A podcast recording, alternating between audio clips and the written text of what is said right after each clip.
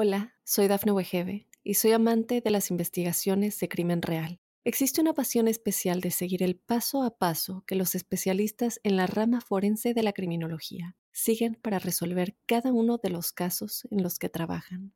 Si tú, como yo, eres una de las personas que encuentran fascinante escuchar este tipo de investigaciones, te invito a escuchar el podcast Trazos Criminales con la experta en perfilación criminal, Laura Quiñones Orquiza, en tu plataforma de audio favorita. When you're drinking a frozen beverage from McDonald's, your brain may not like how refreshingly cold it is. But the rest of your body? Oh, yes. It's gonna relish every moment of it. Because there are drinks. Then there are drinks from McDonald's. Get all the chill you need for just $1.69. From any size frozen drink, like a frozen Fanta Blue Raspberry, to a new ice cold lemonade. Prices and participation may vary, cannot be combined with any other offer. Ba-da-ba-ba-ba. Hola, hola, bienvenidos a un nuevo episodio de La Huella OVNI. Esta semana estoy de estreno, como saben estoy estrenando la segunda temporada de mi serie Inexplicable Latinoamérica, que hace más de un año que venimos trabajando en estos contenidos, recorriendo, buscando en todo el continente diferentes misterios. Así que estoy entre feliz y nervioso, ¿no? Como en todo estreno esperando que al público le guste, eh, expectante con los resultados y bueno, la verdad que con ganas de seguir porque ha sido y es una experiencia maravillosa.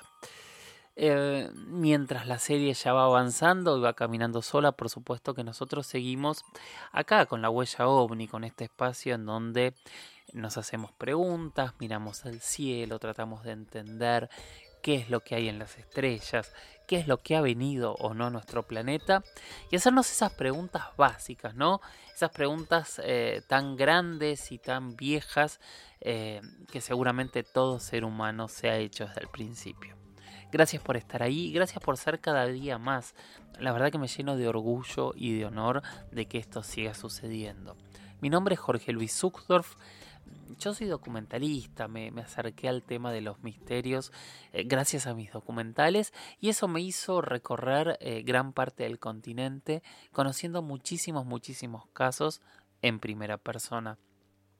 Y hoy es este conocimiento el que yo les traigo y les acerco desde una premisa que para mí es fundamental. Y es no casarme con ninguna verdad absoluta escuchar a todos, escuchar a quien creen todo, escuchar a quien no creen nada, escuchar a aquellos que son el sano punto medio y entre todos los que hablan tratar de sacar el conocimiento, aprender y lograr que cada uno saque sus propias conclusiones. Para eso, para que esto siga avanzando, les pido lo que les pido siempre, mándenme preguntas de qué temas quieren que hablemos, qué dudas tienen, qué historia les gustaría escuchar. Para eso lo pueden hacer a mi Instagram, que es eh, arroba Jorge Luis oficial, a mi Twitter, que es arroba Jorge Luis S.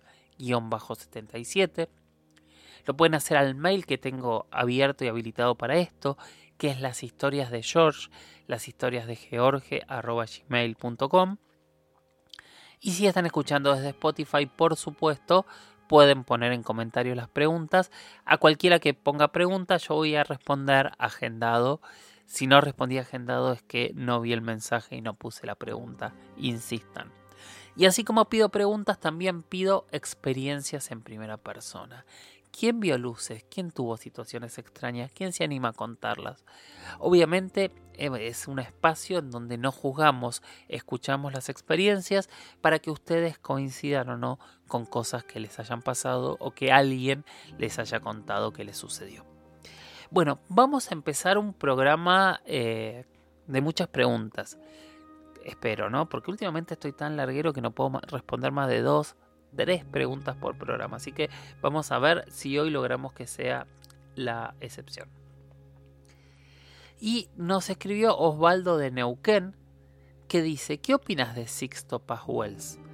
Si podés definir lo que esta persona hace, ¿es posible una comunicación sensorial con extraterrestres y de esta forma lograr lo que él dice que pudo hacer, una abducción consensuada? Gracias. Bueno, Osvaldo, eh, vamos a ponernos primero en, contexto, ¿no? De quién es este señor Sixto Paz, Wells, que es un peruano. Eh, que es autor, da conferencias, es ufólogo, eh, es un personaje que aparece mucho en diferentes medios de comunicación y que hace muchos, muchos años que está eh, en este tipo de temáticas. La historia de Sixto Paz empieza a hacerse famosa cuando él tenía 19 años y junto eh, a parte de su familia empezó a hacer este, una meditación, una relajación muy muy profunda con su hermana y con su madre, hermano en ese momento era, y él dice que en ese momento recibió un mensaje de un ser que se llamaba Oxlack, que provenía de Ganímides, eh, de esta luna de la cual ya hemos hablado en capítulos eh, anteriores y que él tenía diferente interacción con algunos personajes o algunas personas del planeta Tierra. A partir de él eh, empezó a tener contactos, empezó a organizar lo que él llamó em, contactos programados, o sea, ir a lugares en donde se podían ver luces, especialmente esto lo hizo en el desierto de Chilca, en Perú y empezó a volverse muy muy reconocido cuando invitó a JJ Benítez a una de estas primeras experiencias. Él viajó desde España hasta Perú y según cuentan eh, pudieron ver las luces que eh, había prometido Sixto Paz. Hubo algunos este, otros, este, otras invitaciones con cámaras. Las respuestas han sido polémicas. Hay gente que dice que se ha logrado ver lo que se prometía, otra gente que dice que no se vio nada.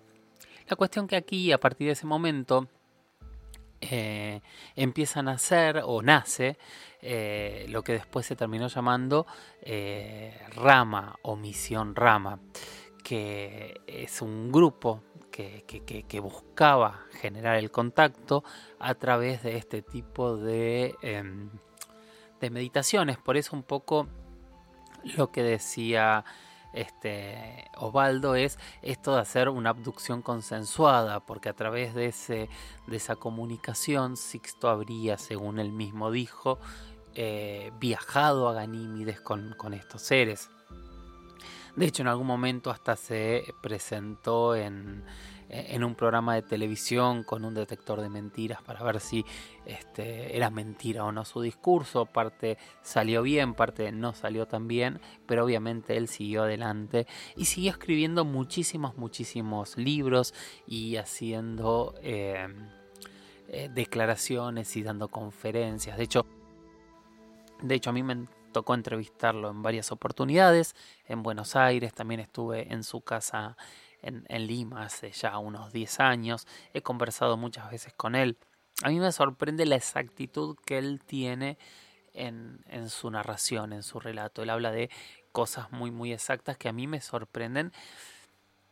Y que dentro de esto que yo digo es de las cosas que a mí me chocan en lo personal, ¿no? Porque me cuesta tanta exactitud donde yo no veo los datos. Pero como siempre digo, yo no tengo forma de decir si él realmente tuvo esos contactos o no. Entonces por eso me parece que está bueno escuchar, me parece que está bueno eh, conocer el mensaje de Sixto, eh, saber qué es lo que dice, eh, escuchar qué es lo que para él o supuestamente dicen estos seres y después que cada uno pueda sacar conclusiones, porque es lo que pasa con, con los contactados, ¿no? es muy difícil saber cuando alguien dice la verdad y cuando miente, o, o tal, porque tal vez está diciendo la verdad y, no sé, y tiene alucinaciones también, o realmente este ser Oxlack eh, lo contactó y le abrió un nuevo universo con un mensaje de traerlo hacia nosotros. Es algo que lamentablemente eh, para el resto de los mortales es muy muy difícil eh, saber qué es verdad y qué no. Entonces es este el punto, o es uno de los puntos donde yo usualmente digo, bueno, gente, este es el punto donde tenemos que saber escuchar todo para discernir cada uno qué es lo que toma y qué no de estos mensajes.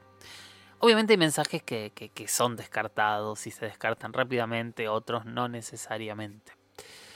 Hola, soy Dafne Wegebe y soy amante de las investigaciones de crimen real. Existe una pasión especial de seguir el paso a paso que los especialistas en la rama forense de la criminología siguen para resolver cada uno de los casos en los que trabajan.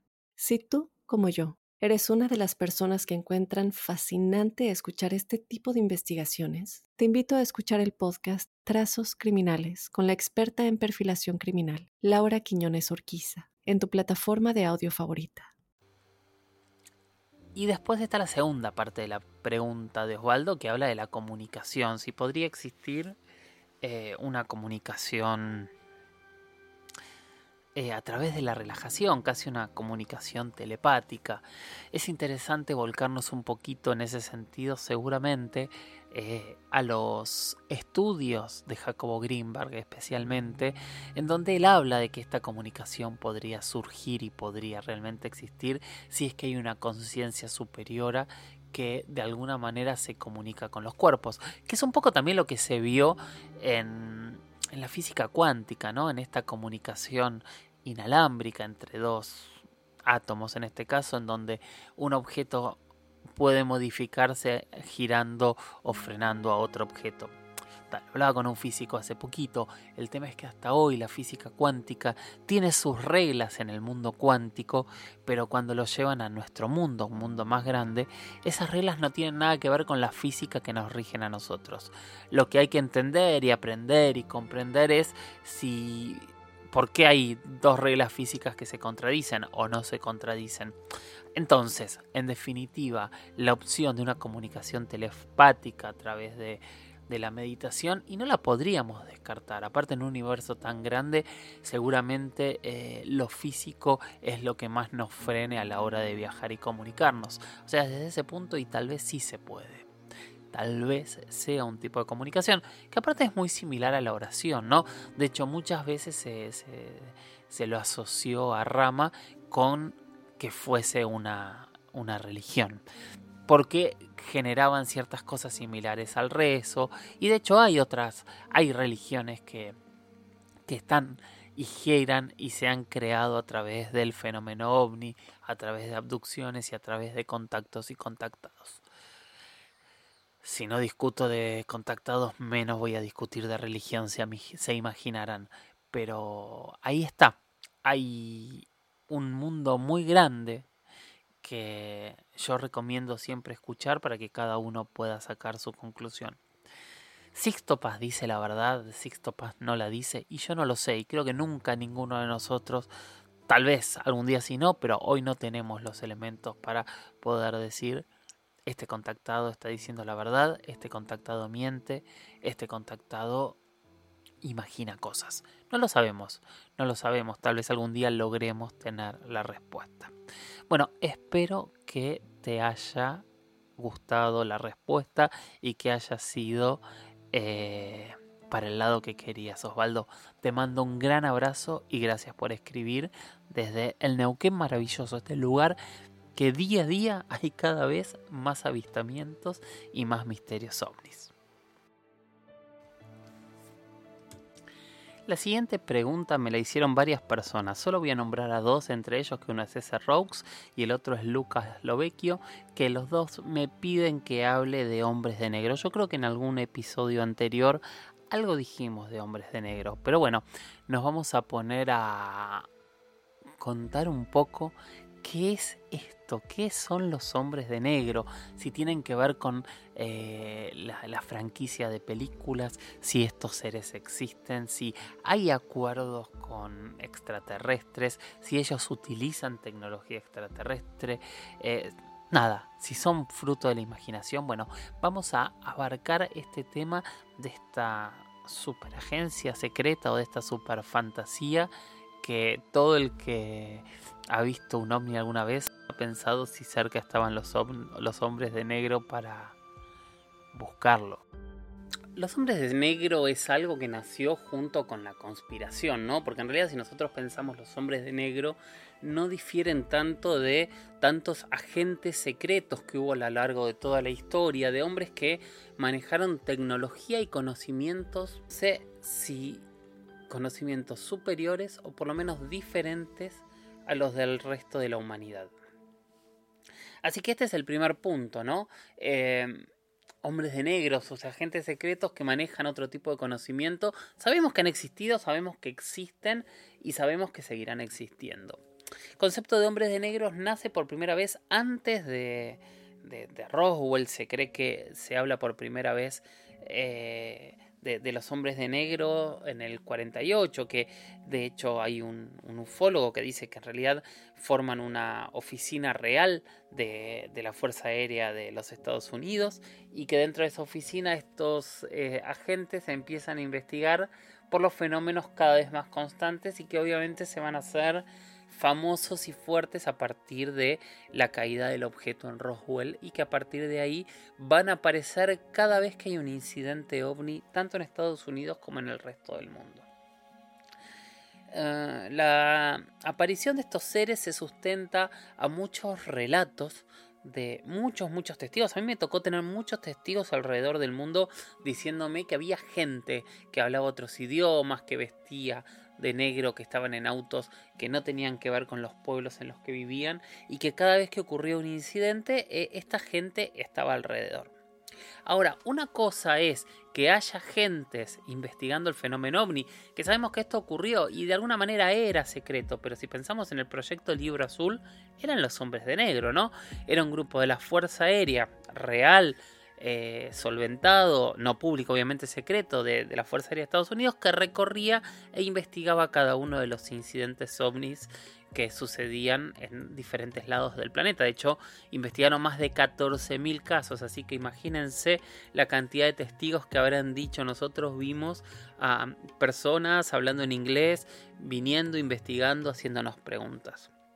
Después hubo muchas otras oficinas de investigación del fenómeno ovni y nos encontramos hasta con la última secreta recientemente pública que fue la de Luis Elizondo y más lo que ahora se está haciendo desde el Pentágono, desde la Fuerza Aérea, desde la Marina y desde la NASA. Todas estas oficinas, si van a investigar el fenómeno ovni, van a enviar gente. Al ser públicas ya no estaríamos hablando de hombres eh, secretos, pero sí de personas que recorren el mundo buscando información sobre el fenómeno ovni. Este es el primer punto, ¿no? Este es el punto fácil de, de los hombres de negro, que tiene que ver con, sí, sí, hay agentes que en su momento eran secretos, que recorrían el mundo investigando el fenómeno ovni. Está admitido, eh, la CIA desclasificó no sé cuántas miles de hojas de investigaciones ovni, o sea, sí, hay agentes secretos que investigaron el fenómeno ovni alrededor del mundo no solo de los Estados Unidos, sino de muchísimos, muchísimos países. Ahora, claro, si ustedes dirán qué fácil que es esto, no es lo que nos interesa saber. Nosotros queremos saber si tienen desmemorizador, si tienen acuerdos con, civilizaciones extraterrestres y manejan tecnología. Segunda gran pregunta, segunda gran incógnita, eh, que es difícil de contestar.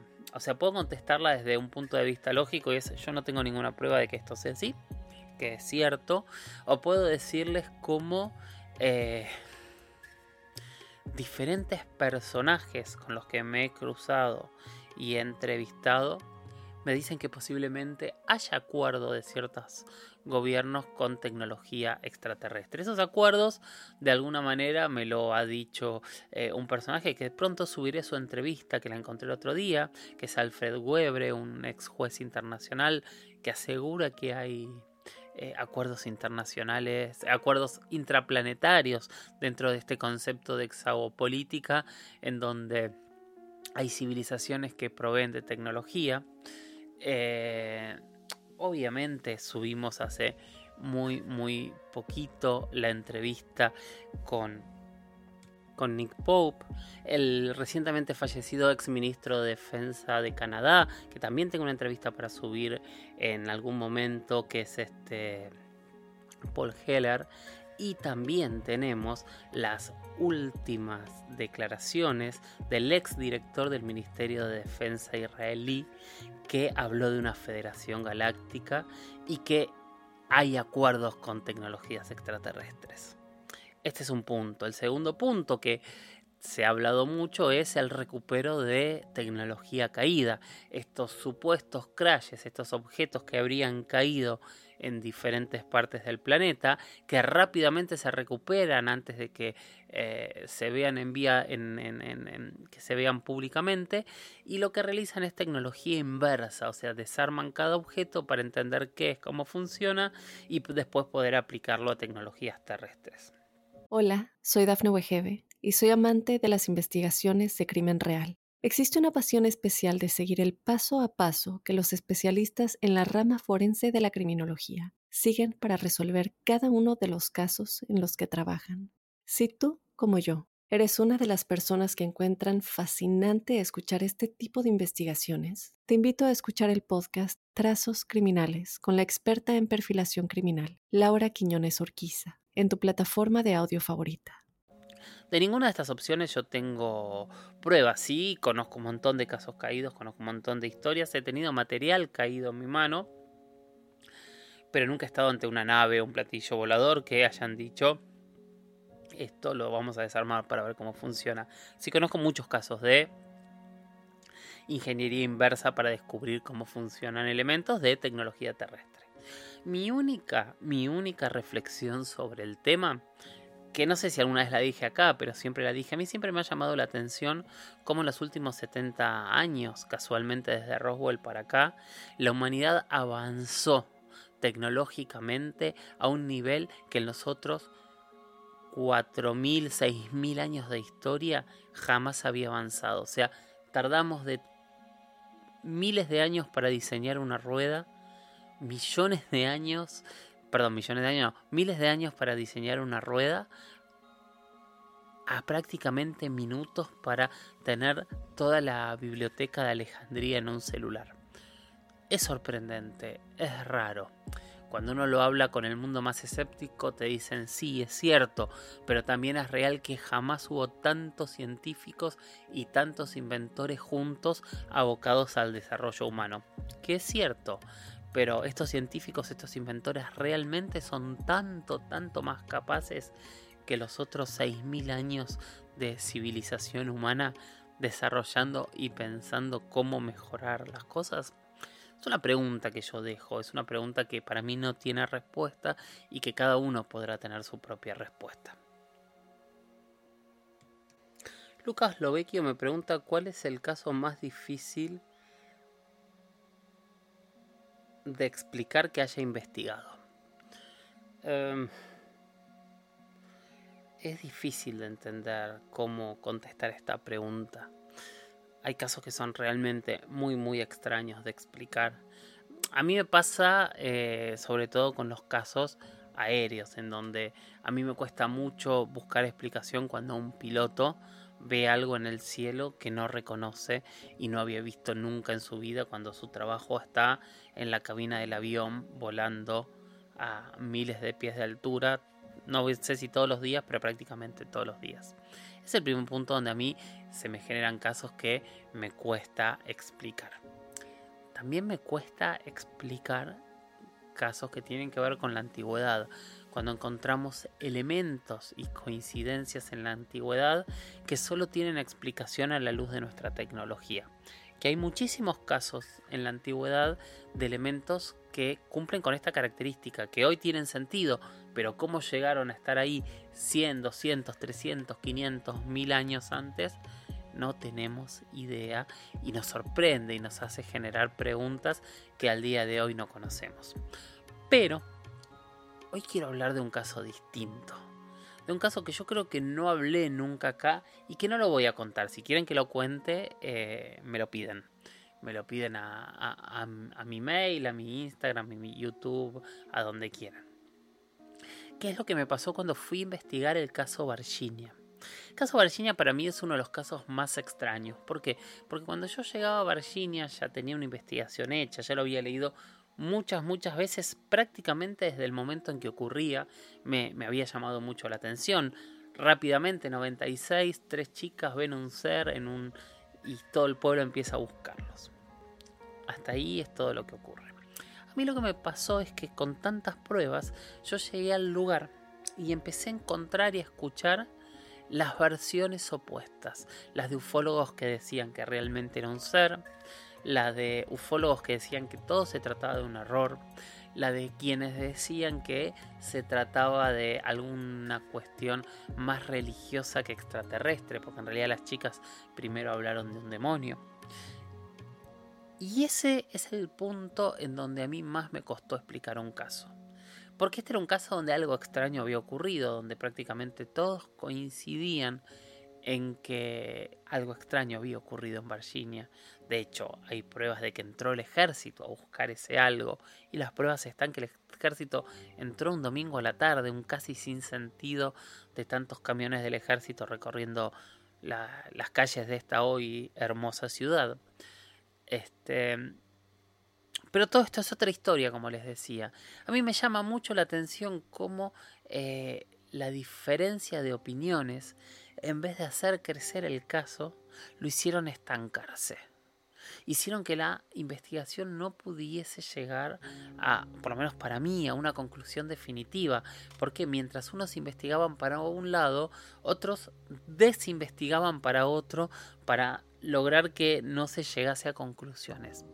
Y este tipo de cosas era lo que me parecía interesante decir. Yo creo que no tiene nada que ver con lo que Lucas me preguntó, pido disculpas, pero me parecía interesante entender que a veces las investigaciones se tapan, se mueren, se estancan, no solamente porque una investigación del fenómeno ovni es difícil de realizar, porque aunque se habla muchas veces de ciencia, es prácticamente imposible investigarla científicamente, a veces sí tecnológicamente, pero no con el método científico. Pero por sobre todas las cosas, muchas veces casos muy interesantes se terminan perdiendo porque la gente que investiga no logra ponerse de acuerdo. Me parece que es muy importante lograr ponerse de acuerdo, lograr saber que no hay que tener razón, hay que encontrar una verdad. Y esa verdad a veces puede darte la razón y a veces puede negarte absolutamente la razón. Y sin embargo, ese camino es el que nos va a llevar a la gran verdad. Entonces, a mí me ha pasado muchas veces de, toparme con gente que la respeto mucho, y, pero me habla y me asegura cosas que hoy por hoy son imposibles de probar. Y también me pasa de juntarme y cruzarme y conversar con gente que también la respeto mucho y me niega cosas y hace explicaciones que son más ridículas que decir no sé. A esos dos mundos opuestos que están enfrentados todo el tiempo, que debaten sus ideas de una manera extraña, yo creo que eso es lo más difícil de investigar, porque ese debate a veces entre fanáticos, de escépticos y creyentes, es lo que termina matando y tapando la verdad. No digo que no tiene que haber eh, creyentes o escépticos, porque los creyentes y los escépticos también son los que nos hacen que las investigaciones avancen. Pero sí creo y sí soy un convencido absoluto que estos dos bandos tienen que correrse de los fanatismos, tienen que aprender a veces a escuchar. Porque si entre todos nos escuchamos, seguramente el caso Virginia habría tenido muchísimas más conclusiones de las que tiene hoy. ¿Qué es lo que, qué es lo que tiene? ¿Qué es lo que se dice?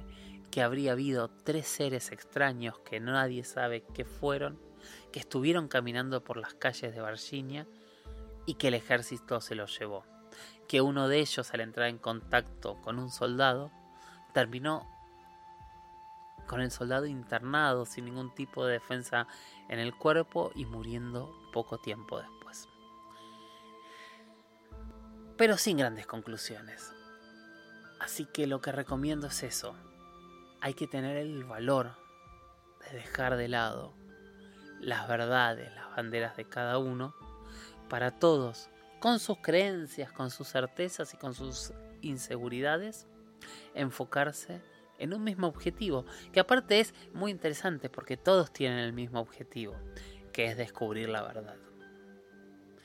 Bueno, hoy no vamos a tener experiencia en primera persona, Eh, hoy logré contestar tres preguntas después de mucho tiempo y quiero agradecerles por haber llegado hasta acá. De verdad estoy muy feliz y muy orgulloso de lo que está pasando con este espacio, que no es mío, este espacio es de ustedes. Este espacio es para que ustedes pregunten, para que entre todos vayamos conociendo cada vez más temas y podamos, cada uno por separado o en conjunto alguna vez, empezar a arribar conclusiones. Y mientras tanto, miremos al cielo, aprendamos, pasemos noches de frío, de calor, conociendo las estrellas, viendo la inmensidad, entendiendo lo que es el infinito y haciéndonos esa pregunta. ¿Habrá vida en las estrellas? ¿Nos estarán visitando? ¿Nosotros estamos acá gracias a ellos? ¿O nosotros vamos a poblar esas estrellas que vemos en la lejanía? Gracias por estar, gracias por compartir y nos seguimos escuchando. Los espero en el próximo episodio de La Huella OVNI. Chau, chau.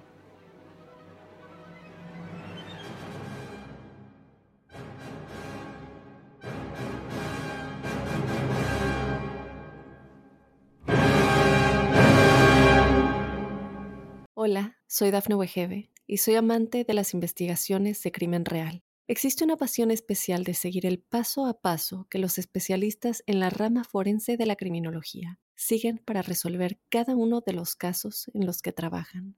Si tú, como yo, eres una de las personas que encuentran fascinante escuchar este tipo de investigaciones, te invito a escuchar el podcast Trazos Criminales con la experta en perfilación criminal, Laura Quiñones Orquiza en tu plataforma de audio favorita.